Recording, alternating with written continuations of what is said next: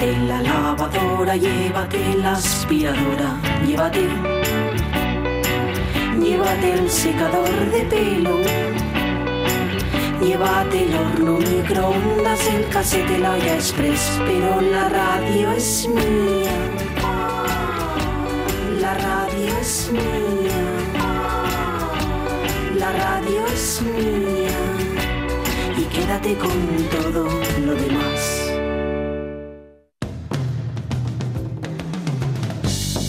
La radio es mía. Pachi Poncela.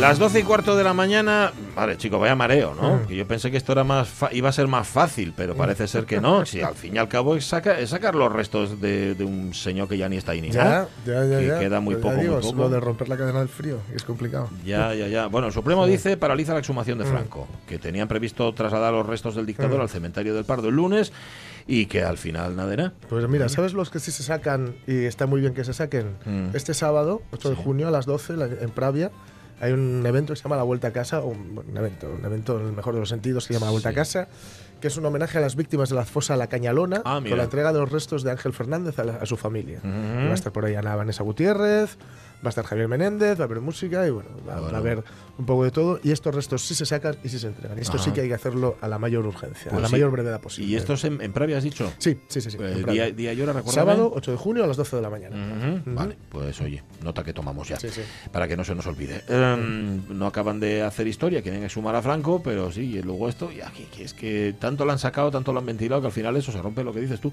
la cadena al frío. Oye, que le dice, Ángel- dice Angelina Sotelo, Statons, para crecer con buena, con música de la buena. Pues Uf. de verdad que sí, de verdad que sí. Sí, y, pa- sí. y para que crezca Son, además de el panorama de la música asturiana. De ¿eh? verdad, un grupazo. Sí. El disco anterior, el- este EP.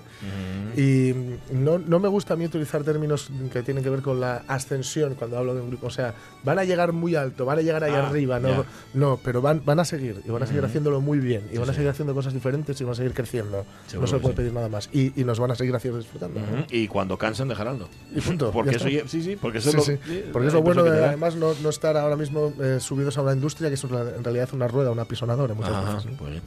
Bien, em, ¿qué tenemos en la radio mía en la segunda hora, tercera hora ya de la radio mía? Estoy, tengo un lío hoy, no os podéis ni imaginar. Em, tercera hora, sí, claro, Susana Rubio, que nos va a llevar a China, recorreremos otro tramín de la muralla china, la que antes nos separaba de China, ahora gracias a Susana pues lo tenemos más cerca.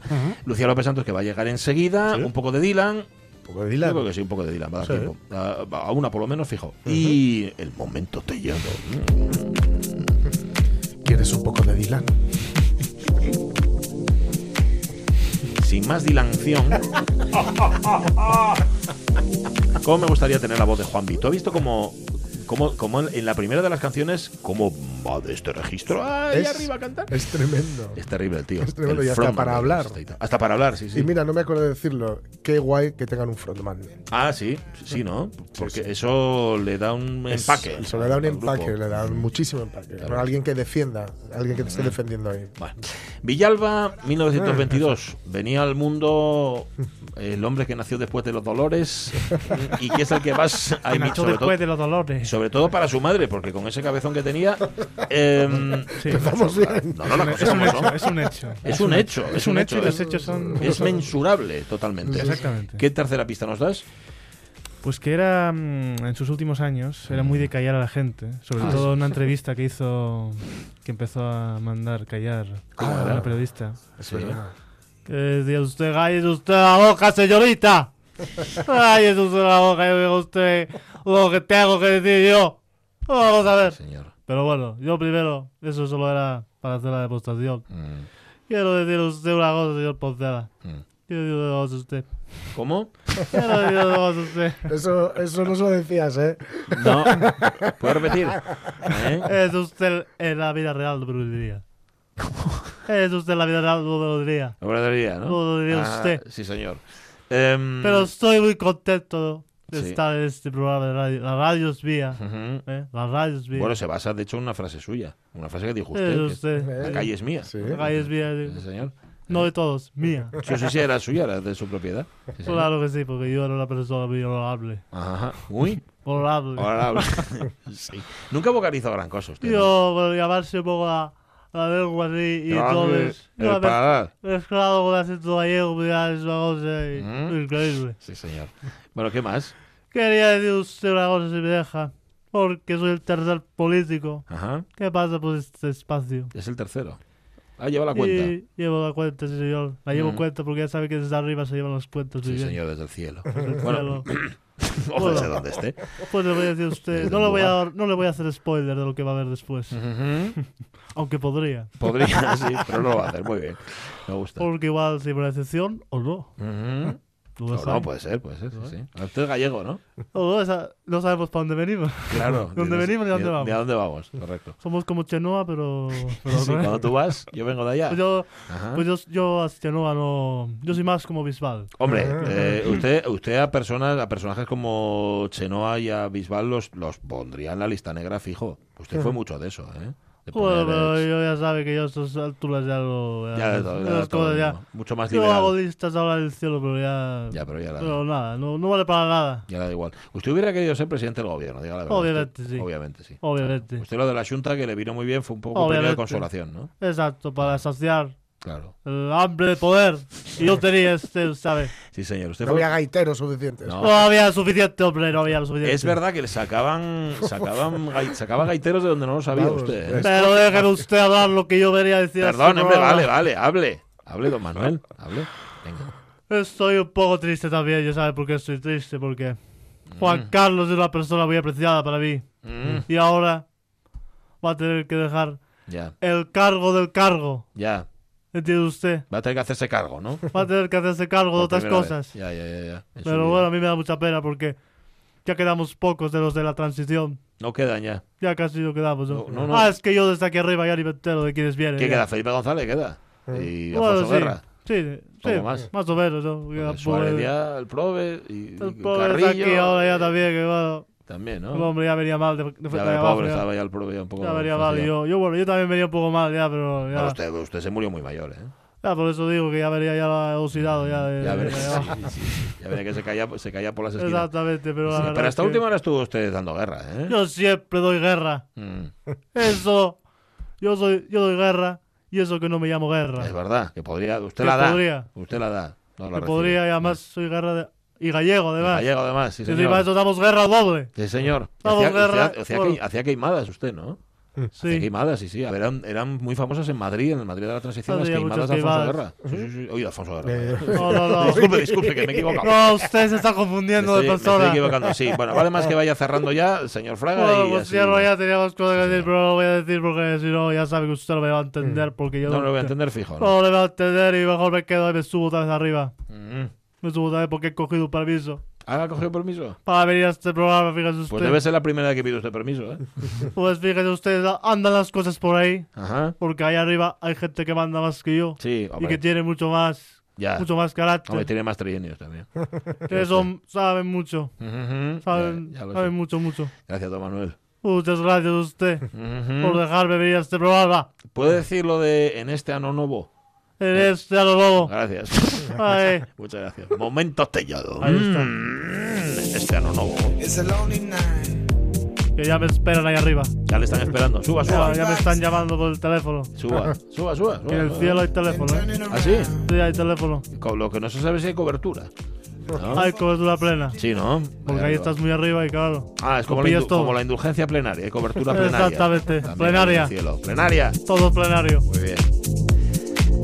Está, está- está- está- está bien, ha estado bien porque no es imitación de imitación. Que hay quien tiende a imitar a Fraga Sí. como los imitadores de Fraga. Me ha gustado, me ha gustado, eso está bien tallado. Bien, Sí, bien, bien. Oye, pregunta de Ramón Redondo, es una pregunta para Jorge. ¿Qué Sí. opinas de la nueva camiseta del Barça? Es horripilante. Horripilante. Parece Croacia. Horripilante. ¿Parece? Croacia. Es, Ah, sí, es es como horripilante. Es horrible y Horrible, horripilante. horribilante, correcto. No me gusta nada, pero Es- decir. Es como un tablero de ajedrez. Es un ajedrezado. Sí, yo soy muy clásico y me gusta la camisa, Bueno, la pero camiseta blaugrana con franjas Pero anchas. los últimos años no hacen. ser posible sin publi. ¿Cómo era, eh, era? ¿Banda ancha o banda estrecha? En la última eran finitas, así nos fue. Ajá, ajá. Los dos últimos años. Pues está de cuadros y la verdad es que no. Es horrible, es horrible. Y un año solo, le, solo le horizontal. gustará a Rakitic, Ah, Sí. ¿Por? porque es croata. Claro. Ah, vale, perdón. Es que cada hace chistes para iniciar. Eh, eh, no obstante, la fotografía que pone Ramón Redondo que nos manda es muy poco alentadora, eh, porque sale Messi con la camiseta que le hacía una gracia loca. La foto Sí, esta sí. con la camiseta sale con una cara rancia. Es que Messi está así desde lo de, desde lo de Anfield. Los de- sí, Bueno. Lo remonta el O pobre. antes incluso. Lo remonta. Lo de Roma, lo de Anfield. Bueno, pero esperaba ganar la Champions y no la ganó. O sea Sí, que- sí, sí. No, no, fastidiado. está bien que esté mosqueado, está bien que Sí. no le dé igual. Pues Sí, ver. eso está bien. Eso está bien. Ahora Claro. estamos, a ver si Ajá. no les da igual al resto también. Sí. Pregunta Rego si esto no era arlequinado. Bueno, sí, arlequinado. Yo lo llamo ajedrezado, perdona, no, porque Rego. el arlequinado es con forma de rombos. Ah, ah, ah. Gracias, Alonso. ¿Ves, Rego? No era arlequinado, era ajedrezado. Que no ajerezado. Ajerezado es como amanciniado. Ajerezado estaba el que decidió que esa era una buena idea. Es posible. 12 y 25 minutos de la mañana, Lucia López Santos. Bueno, de hecho va inmediatamente Rodríguez Rego, que ha hecho una foto a la Nueva España, que la tiene delante, creo que la Nueva España no lo sé, y dice, el Barça presenta su nueva camiseta ajedrezada. Correcto, ajedrezada, esa es la palabra correcta. Lucía López Santos, ¿qué tal? Muy buenos días. Hola, muy bien, Buenas. buenos días. Bueno, estás ahí en, en Cactus Comunicación dándolo todo, ¿no? Un poco, sí. Todo por vuestros clientes. todo, todo por ellos. Lo que no hagáis vosotros por vuestros clientes. Bueno, em, ¿cómo va el partido? ¿Cómo va la cosa? El partido, dan idea. No, hombre, es una forma de hablar. O sea, ¿cómo va, cómo va la, la situación? ¿Cuándo te coges vacaciones, por cierto? Eh, ¿Qué es eso? eh, sí, dejemos, no sé, dejamos correr unos días a para que lo piense. Ajá. No, no lo sé, cuándo voy a coger vacaciones. Seguramente que para noviembre o así. Ah, vale. Es buen mes, ¿eh? Sí, Sí, es temporada baja. Hmm. Está, está bien.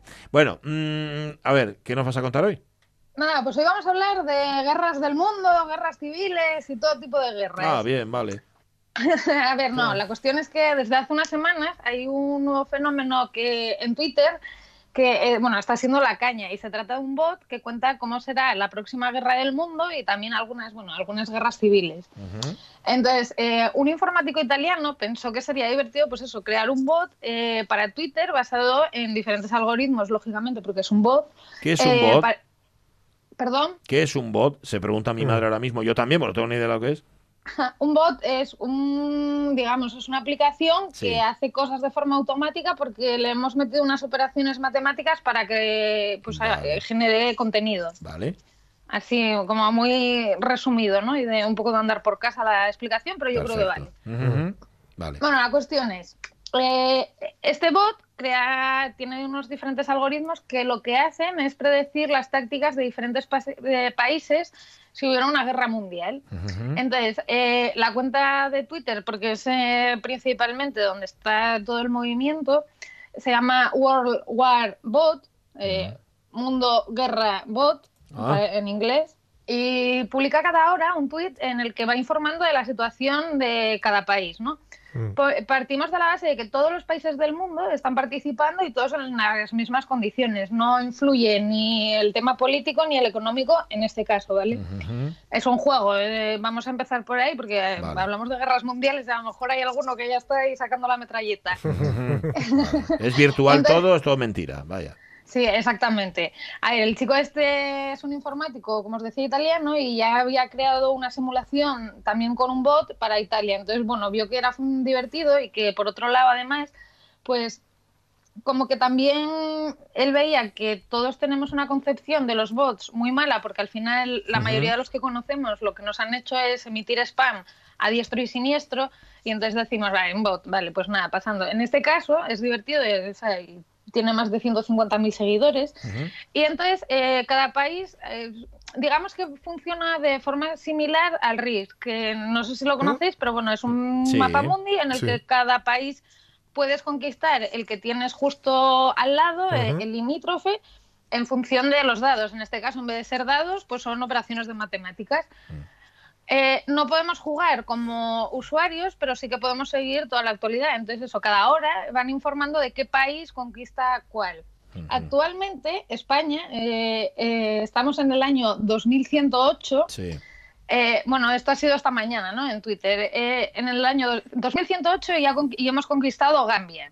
Tenemos ocupada prácticamente toda Europa, menos Rusia, que, bueno, Europa, a ver, menos Rusia, que de momento pertenece a Japón, y también tenemos conquistado gran parte de África. Ajá. Estoy viendo el Eh, mapa. Bueno, falta, sí, de África nos falta o- el cuerno, una zona ahí del cuerno de África y un país que no sé cuál es ahora mismo, en la costa atlántica, ¿no? Sí. Sí. Entonces, bueno, a ver, la guerra está principalmente, eh, tal y como está ahora mismo la partida, en el año 2108, eh, eh, competirán, digamos, Japón, Camboya, las Islas Pitcairn y España. Y todos los tweets, pues eso, van acompañados de un mapa mundial en el que vemos cómo evolucionan esos colores. Eh, a ver, la realidad es que la guerra es súper cruel. Sin embargo, pues si lo llevamos a juegos como este, que nos recuerdan, pues eso, bastante al RIS, que es un juego súper divertido. Yo me engancho mucho al RIS, eh, me gusta mucho. Podemos encontrar que es una forma, pues bueno, también de agilizar nuestro cerebro en qué tipo de estrategias podíamos seguir para ganar una partida o no. Entonces, bueno, el creador del bot también avisa por todos los sitios que es un juego, que nadie se lo tome a mal y que al final son países Claro. que están ahí en un mapa y que no se tienen en cuenta variables pues ni sociológicas, ni demográficas, ni políticas, ni económicas. Entonces, a ver, es simplemente diversión, ¿no? La cuestión es que, como esta guerra del mundo, eh, los españoles estamos ahí como siguiéndolo, somos el volumen mayor de la gente que lo está siguiendo, han creado también una guerra civil en España. Eh, Mm. También la hay de Estados Unidos, también hay una guerra de Juego de Tronos y, y, bueno, al final la que vamos a, de la que os voy a hablar un poco más en profundidad es de la guerra civil española por la parte que nos toca, ¿no? Entonces, bueno, eh, como se dio cuenta de que la mayoría de españoles estamos ahí metidos, pues decidió eso, hacer lo mismo con la misma metodología. España dividida en provincias como en comunidades autónomas, Sí. con las mismas condiciones y entonces en función de los algoritmos, pues se van de- conquistando territorios, ¿no? Vale. En este caso, por ejemplo, Asturias, por así cercanía y proximidad, pues nos ha conquistado Zamora de muy pronto, ¿no? Pre- Si bien la guerra mundial está en 2108, la de la guerra civil española todavía está en 2021. Ujú. Y aunque todavía está repartido, nosotros ya, eh, como Asturias, hemos perdido y ya no podemos ser ahí la potencia de España.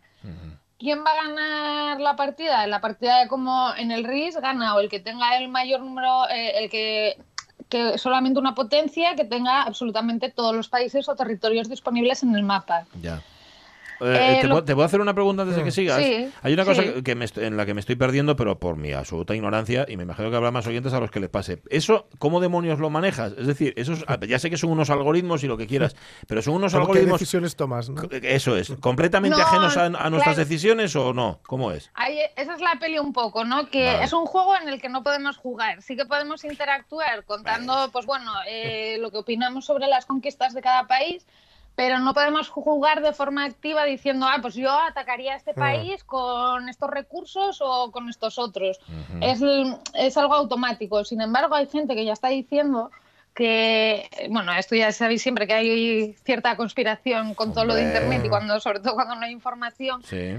Que en realidad en vez de un bot es una persona que está ahí detrás y que en función de lo que opinamos en Twitter, pues eh, pasa una cosa a otra. Yo eso, esa segunda parte no la creo Sí. porque son muchos tweets, eh, sería mucho trabajo y este tipo de cosas suelen ser automáticas con eso, algoritmos y, Ujú. y- y soluciones. Vale, entonces, la cuestión, perdona que, que te interrumpa, Sí. Lucía, pero son curiosidades de usuario. Entonces, ¿qué, qué demonios de gracia tiene este juego si tú no puedes jugar y lo único que puedes hacer es comentar?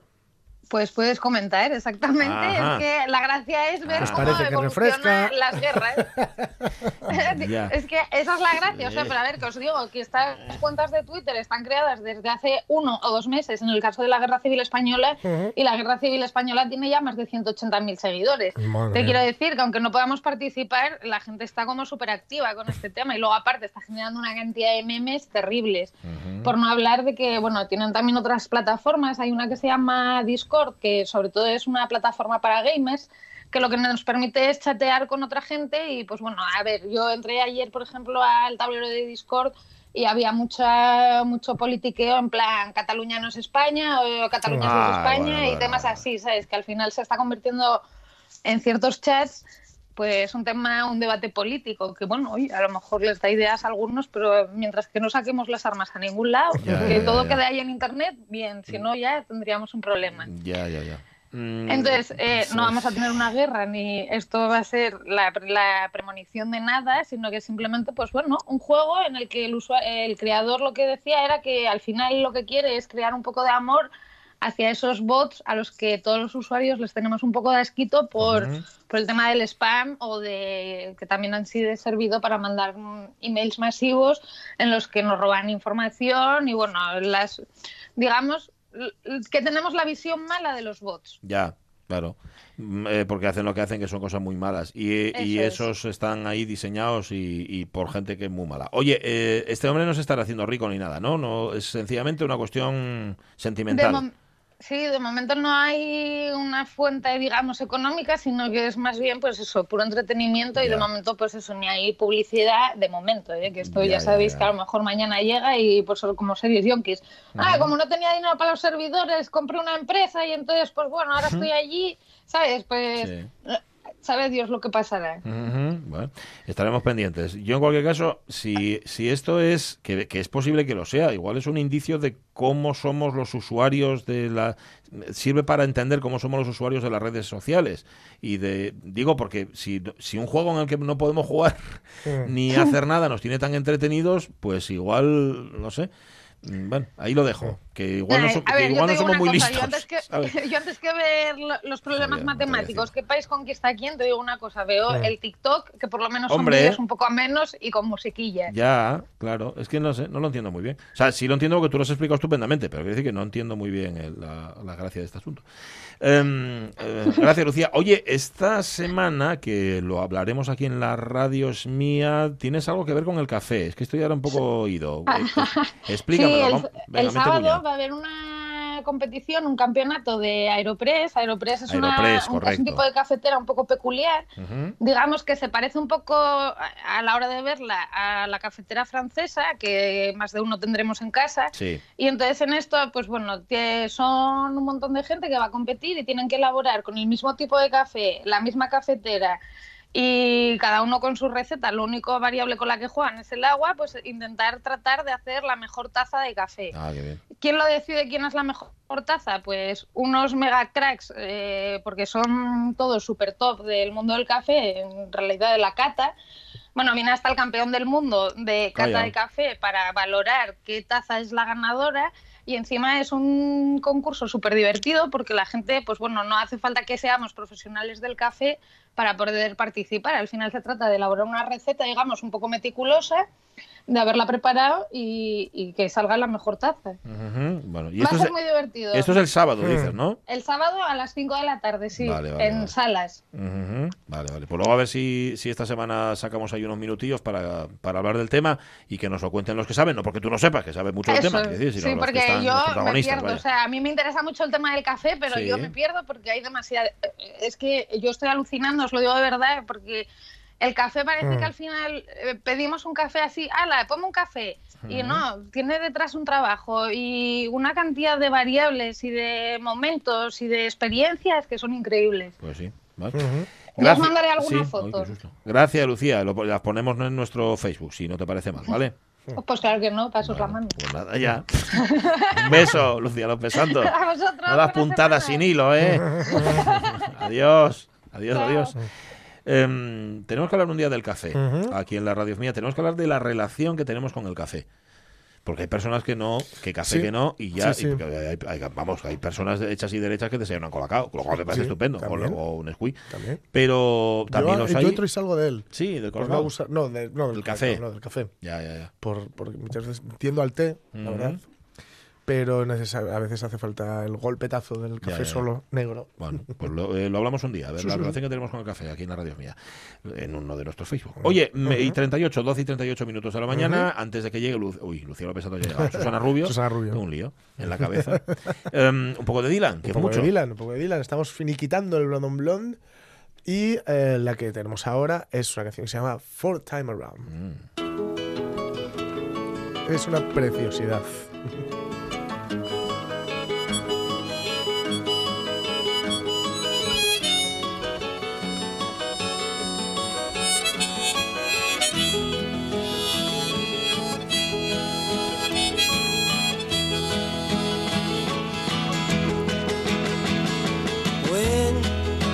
Said, Don't waste your words, they're just lies. I cried, she was dead. Hey, she worked on my face until breaking my eyes and saying, What else you got left? It was then that I got up to leave, but she said, Don't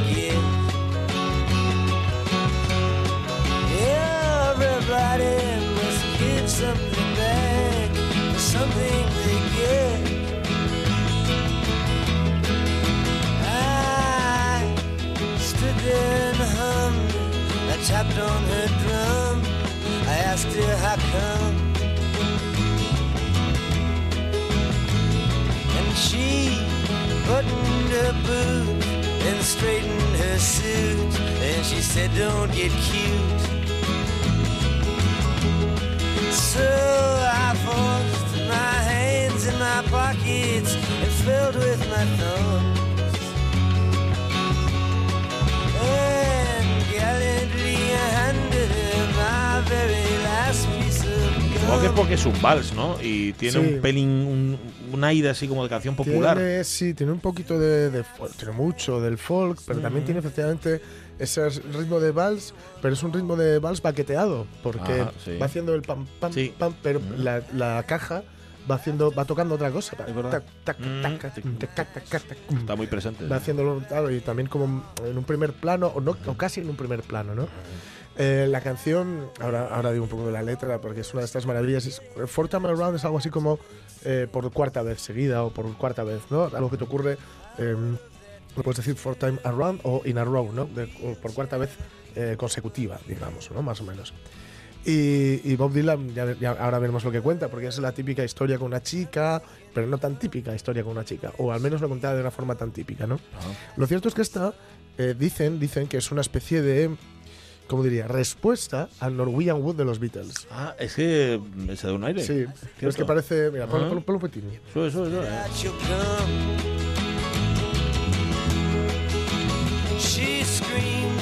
Face got so red, then she fell on the floor. Si os dais cuenta, la- el Norwegian Wood dice I had a girl, or should I say, she once had me. Ah. Pues puede ser algo por ahí, por la melodía, por el tono y también por lo que va diciendo. ¿no? Decían que Norwegian Wood tal vez sea la primera de las canciones de los Beatles donde los Beatles, mejor dicho, en este, bueno, en este caso eh, John Lennon, tiende a Dylan. Ah. Entonces Dylan, digamos que retoma el guante, se llevaba muy bien. ¿eh? Sí. Eh, De hecho, recomiendo mm, un, un vídeo que está en YouTube, que son cinco minutos, no sé si llegará, igual es un poco más, no sé. Eh, que salen Bob Dylan y John Lennon en, compartiendo taxi en Londres. Ah, sí. Sí, van los dos Ujú. Finos, a- ¿eh? arreglados. Van finos. Van arreglados los dos. Eh, pues entonces digamos que el, eh, Dylan lo que hace es coger un poco el, el Norwegian Wood y llevárselo hacia un terreno más oscuro, al menos en lo que viene a ser la parte lírica, la parte de los textos. Dice, cuando ella dijo no malgastes tus palabras, son solo mentiras, le grité que estaba sorda y mientras me trabajaba la cara hasta romperme los ojos, Hola. dijo, ¿qué más te queda? Fue entonces cuando me levanté para irme, pero ella dijo, no olvides que todo el mundo ha de pagar algo por lo que ha recibido. Toma. Out of that picture of you in your wheelchair that leaned up Y esta parte me encanta porque dice, me quedé allí murmurando. ¿Te imaginas a mí la gana? O sea, golpeé- el, el normal y Claro, murmurando, o sea, claro. al colmo. Dice, golpeé en su tambor y le pregunté, ¿cómo es posible? Y ella abotonó su bota y estiró su, vesti- y estiró su vestido. Luego dijo, no te hagas el lindo. Así que me metí las manos en mis bolsillos y hurgué con mis pulgares y galantemente te tendí mi último pedazo de chicle. A ver, hay que decir que será, será- eh, sí, es que será un guante devuelto a los Beatles, pero es un guante con una letra que Claro. con la que los Beatles no soñaron a- Bueno, eh, posiblemente en su vida. No, y no. eso y eso que sí que había ciertas letras, bueno, un poquitín más elaboradas, más profundas y tal. momentos, llegaron a tener muy buenos momentos los Beatles, Pero pero, en su vida- esto no, en su vida esto esto. esto no, esto no.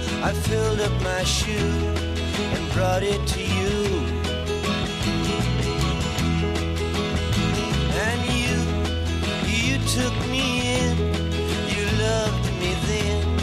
You never wasted time. Hola Susana Rubio, ¿cómo Hola. estás? Encantada, como siempre. ¿Todo bien? Perfectamente. Bueno. Gracias a Dios. Pues es un placer tenerte aquí, como siempre. Eh, yo sufro un poco por Susana Rubio siempre cuando llega este mes de junio, porque sé que es fiel a su cita, pero tiene tienta al Marabayú en, en Panda y Tola. No lo sabes bien. ¿Verdad? No, no lo sé, y como no lo sé, lo intuyo, y como me, como me lo imagino, mm, seguramente hasta me, me- me agobio más que si lo supiera, ¿no? Sí, Pero es bueno. complicado porque ya sabes que nosotros convocamos solamente una vez al año, Sí. aunque China permite convocar una vez cada mes. Ya que estamos, yo que soy criticona por naturaleza, voy a criticar. Bueno, hace muy bien, hace muy bien. Voy a criticar por lo siguiente. El año pasado, Dale sabéis que eh, la Universidad de Oviedo eh, hizo un acuerdo con el Confucio de León para traer Sí, profesores es desde el. Confucio, que comentamos que Sí, no sí, son profesores, sí. en realidad son Es verdad, estudiantes son de intercambio, estudiantes. pero bueno, en cualquier caso está bien, que hay que fomentar el estudio del chino. Pero sí que es cierto que aproveché la ocasión para comentarle a la persona que, que lleva a su cargo esta delegación, ¿no? Eh, el hecho de que como nosotros llevábamos cinco años convocando exámenes y solamente podíamos hacer una convocatoria, puesto que tenemos un mínimo de estudiantes obligatorio para poder convocar, que es de 30 personas, pues que aprovecharan para escoger otra fecha que nos viniera bien a todos, puesto que buena parte de mis alumnos, por ejemplo, aquellos que estudian segundo de bachillerato y que en junio justamente tienen todos esos Uf. exámenes de la EBAU que les matan ¿no? y que deciden su futuro, pues muchas veces tienen que irse en la convocatoria de marzo o de enero a otras ciudades como, mm, como León o el propio León o Bilbao a examinarse por no poder esperar hasta junio por toda la marabunta que se le viene encima. Eh, el- eh, de decir que él estuvo muy receptivo, que lo comprendió y que dijo que tenía mm, que era una gran idea. Y sin embargo no se sabe por qué. Eh, la universidad convoca los exámenes, o sea, el Confucio de León convoca los exámenes en Oviedo el día 21, cuando nosotros teníamos convocado los exámenes el día 22. Ah, Bueno, no pasa nada. Quiero decir, me habrían quitado un trabajo inmenso si me lo hubieran dicho y Ya. entonces yo no habría convocado. Pero sorprendentemente yo recuerdo que soy una academia de chino. Es decir, eh, Panda y Tola tiene muchas finalidades. Fundamental la de la enseñanza correcta del idioma chino, pero no de hacer de hermanita de, de la ciudad, ya, ya. ¿vale?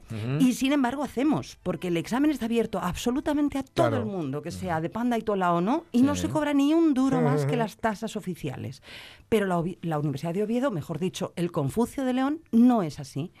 Mientras que nosotros con nuestros impuestos pagamos una parte de la formación pública de la Universidad de Oviedo, pues el Confucio de León ha decidido poner unas tasas de gestión a mayores, por eso de ser asturianos y no leoneses, de 20 euros más ¿Qué me por cada una de las tasas.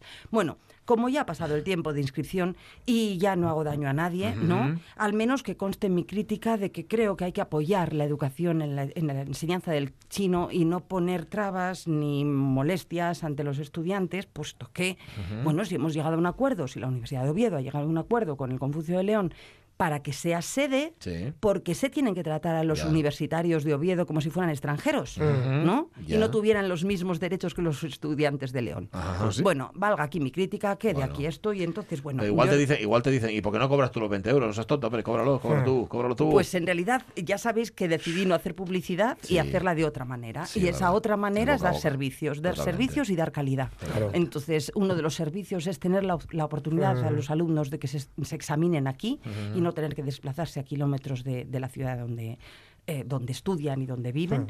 Y, y me pareció una buena un buen sistema sin más aportar ese servicio a los alumnos. Pero como digo por ser centro eh, examinador no puedo mm, limitarlo al- a los estudiantes de mi centro, sino que todos los estudiantes de todos los centros, de particulares, de, de cualquier lugar, no solamente de Asturias, sino de, España y del mundo. O sea, si aquí viene alguien a examinarse de México, también es recibido, ¿no?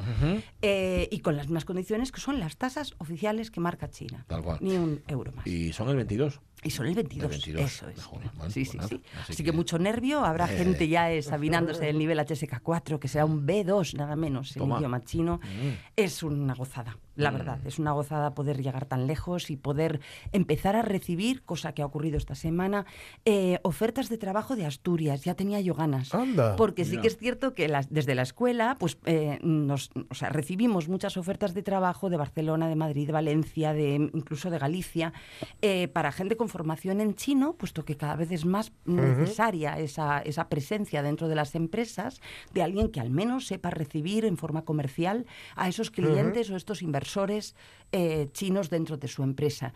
Son muchas las ofertas que nos habían llegado hasta de Granada, es decir, a, la, a la escuela, ¿no? a Pandeitola. Pero ninguna de aquí. Pero ninguna de aquí. ¿Hasta y esta ahora? semana hemos recibido Jolín. la primera. Así que estamos lo hemos encantados pensado, ¿no? de decir que ya hemos dado el pasito, ¿no? Desde aquí diciendo, Asturias, no de darse yo, cuenta China de la veo floja. que- Oye, para mí, no oye para mí. Sí, que no. merecía la pena el esfuerzo. Así Ajá, que bueno, pues pues, bienvenido sea. Bien, bien, bien, he de decir que sin ganas de desmotivar, sí que quiero decir eh, que, chino no es fácil. ¿vale? claro, claro. El chino no es fácil, no es un juego de niños, hay que planteárselo eh, como algo serio, como un estudio de un idioma y de una cultura al mismo tiempo. Es que es casi aprender una cosmovisión nueva, ¿no? Pero sobre todo lo fascinante es lo que acabas de decir. Quiero decir, lo fascinante es que tú estás pensando de otra manera. claro. Tienes que forzar a tu cerebro a pensar de otra manera, no de la forma en la que piensas tú y los que están a tu alrededor. Claro, Quiero decir, claro, claro. los italianos, franceses, alemanes, ingleses, al final los occidentales pensamos de una forma y los orientales de otra. Bueno, pero acabar precisamente con, con esa etnovisión, ¿no? Con esa etno... Es eh, fascinante ese estudio, porque fijaros que, por ejemplo, el concepto eh, de futuro en China no está delante, está en- atrás. ¿Cómo, cómo? Sí, es, es sorprendente, pero es verdad, el futuro está detrás. Mm. Se lo has Digamos- comentado que esto no va así. Decíselo tú que tienes Bueno, todo depende de cómo lo mires, ¿no? Digamos que el Pero ¿cómo occidental es? mira tu movimiento, o sea, el movimiento nuestro dentro del mundo. Sí. Y es como si tú miraras hacia adelante porque caminas hacia adelante, ¿no?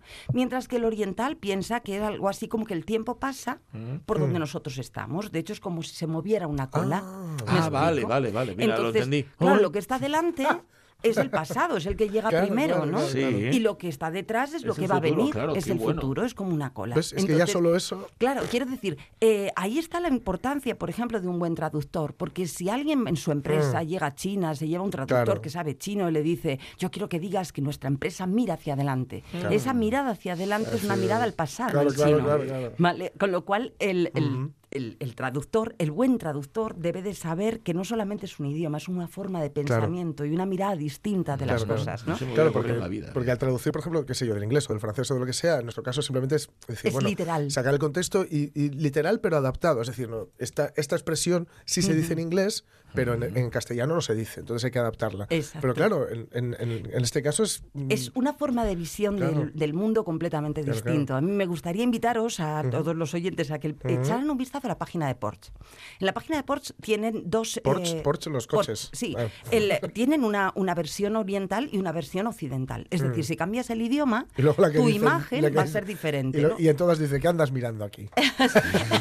Sí. Eh, Bueno, las imágenes que pasan solamente en la presentación, no hace falta que intentes leer nada, solo en la presentación, las imágenes occidentales, eh, normalmente vamos a ver tonos neutros, Sí. eh, casi hasta nórdicos, ¿no?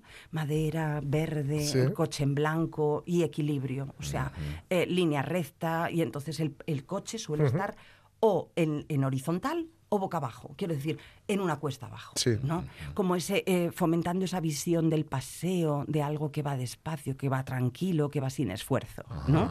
Sin embargo, si abrimos la página en, en chino, veremos que todas las imágenes de los coches están hacia arriba, o sea, en cuesta. Ah. Claro, la visión de un occidental sería, jope, con lo que cuesta subir las cuestas. Ya. Me explico. O sea, Claro, claro, el, claro. el subir la cuesta siempre desde el punto de vista occidental es el esfuerzo. Sí, sí, sí. Mientras que el, el punto de vista de hacia arriba del chino es el llegar a la cumbre. Claro. Entonces, cueste lo que cueste, el esfuerzo que, es- que- que cueste, la, la mirada hacia arriba siempre es positiva. Ah. Digamos que al mismo tiempo que diseñas en colores, en formas, fijaros en los colores que están, eh, y el- los, los colores y los coches que han seleccionado para uno y para el otro. Mientras en la página occidental los los coches seleccionados son pequeños, muy luciditos, por decir así, no muy deportivo, muy tal y cual. Que yo recuer- recuerdo la primera vez que me monté en un 911, que dije, es el coche más incómodo de mi vida. Monísimo, Pero pero, desde es fuera- pero desde fuera mola, ¿eh? Claro, claro. Cierto, cierto. Se puede Pues- bajar la ventanilla que te vean. Ahí, es- claro. Sí, se ve que es lo único que importa porque realmente yo acabé hasta con dolor de espalda. Pero lo cierto es que, bueno, el coche me encantaba. Vale, En la, la visión occidental, si, veréis, si, si veis esa página, es eh, la de los coches deportivos. Deportivos, Mm. conocimiento en la que luce un poco el... el- Sí, sí. Vale, yo tengo, ¿no? Mientras que si veis la página oriental, son coches casi todoterrenos, o sea, son los más grandes de Porsche. Mm. Son los que tienes capacidad, potencia, fuerza Claro. y que sube y que puedes meter a la familia Sí, y sí, que sí, sí. puedes meter parte de tu negocio y viajar un montón de kilómetros. Esa es la historia. Quiero Claro. decir, cuando eh, te dedicas a profesiones como, por ejemplo, a diseñar páginas web o a la publicidad, eh, a lo mejor no te has planteado que eh, hay más mundo lejos de Claro. Occidente. Ya digo, es, el, es que, que- antes lo dije mal, el, el etnocentrismo, que se llama, y el sí, eurocentrismo, ¿no? Es es. la cosa esta de no, no ver más allá de, de Que nuestro muchas- ámbito. ¿no? Claro, que muchas veces eh, quizá el diseño de, la- de, la- eh, de las palabras, ¿no? De cómo se expresa, hay que dejárselos a una persona china, Ujú. pero la visión eh, de un occidental adaptado a la visión oriental, ¿no? Es importante para la visión de marca, para la imagen Claro, de marca. Fíjate que, que incluso los, los teasers que se hacen, los trailers estos pequeñitos, ¿no? Eh, de, de juegos, de juegos para la Play o para otras plataformas, etcétera, son diferentes para, para Europa que para la- el mercado oriental. Sí, son sí, diferentes porque aquí a lo mejor eh, te cargan un poco más en la parte de más de acción, mientras que allí, te- sin, sin obviar esa parte de acción, te hablan de la- el trasfondo de la historia, ¿no? Y te, lo, te lo van contando. Yo ayer eh, veía una- un reportaje que había en la 2 eh, de Will Smith, que están haciendo unos reportajes, no sé si lo habéis visto, que son no. absolutamente preciosos sobre Will el Smith, mundo. el, el Sí, sí, el actor. Sobre la Tierra, Aladino, la Aladino, ¿no? El inteligencia, genio de la vista desde el, es- desde el, el- el espacio exterior, eh, como ver el planeta desde otros puntos de vista, ¿no? Y en un momento dado en el reportaje hablaban del idioma, de algo que nos había diferenciado de los animales, el, eh, por qué había llegado a nosotros el idioma, que, bueno, no me voy a meter, ver el reportaje si queréis, Vale. pero Sí, sí, sí. uno de los ejemplos que pusieron, eh, bueno, el ejemplo que pusieron fue el chino. Vale, es cierto que el chino eh, tiene muchas otras variables que no las de los idiomas eh, cercanos, ¿no? Y quizá la variable, las dos variables más importantes es que juegan con eh, un montón de consonantes que son muy similares, pero con una delicada diferencia que hace que no se pronuncie igual. Hemos hablado ya muchas veces de las seis ches chinas, ¿vale? Eh, seis sonidos ches que hace que después le hagamos chistes con el chin chan chong y cosas parecidas, ¿no? sí. Pero en realidad son ches distintas y no es lo mismo decir chi, que sería un 7, a chi, que sería eh, el, el pollo, ¿no? Eh, claro, O sea, siete solamente pollos, hemos... siete pollos sería chi. Chi que chi. Exactamente. Chicken. Entonces, quiero decir, ahí es importante poner el clasificador, pero bueno, es para otra lección. Vale, sí, pero sí. lo cierto es que los tonos, el cambio de tono hace eh, que una sílaba, por eso las palabras chinas son tan cortas y se dice tan cantidad de cosas en tan pequeño espacio de, de Sí, sí, sí. texto, ¿no?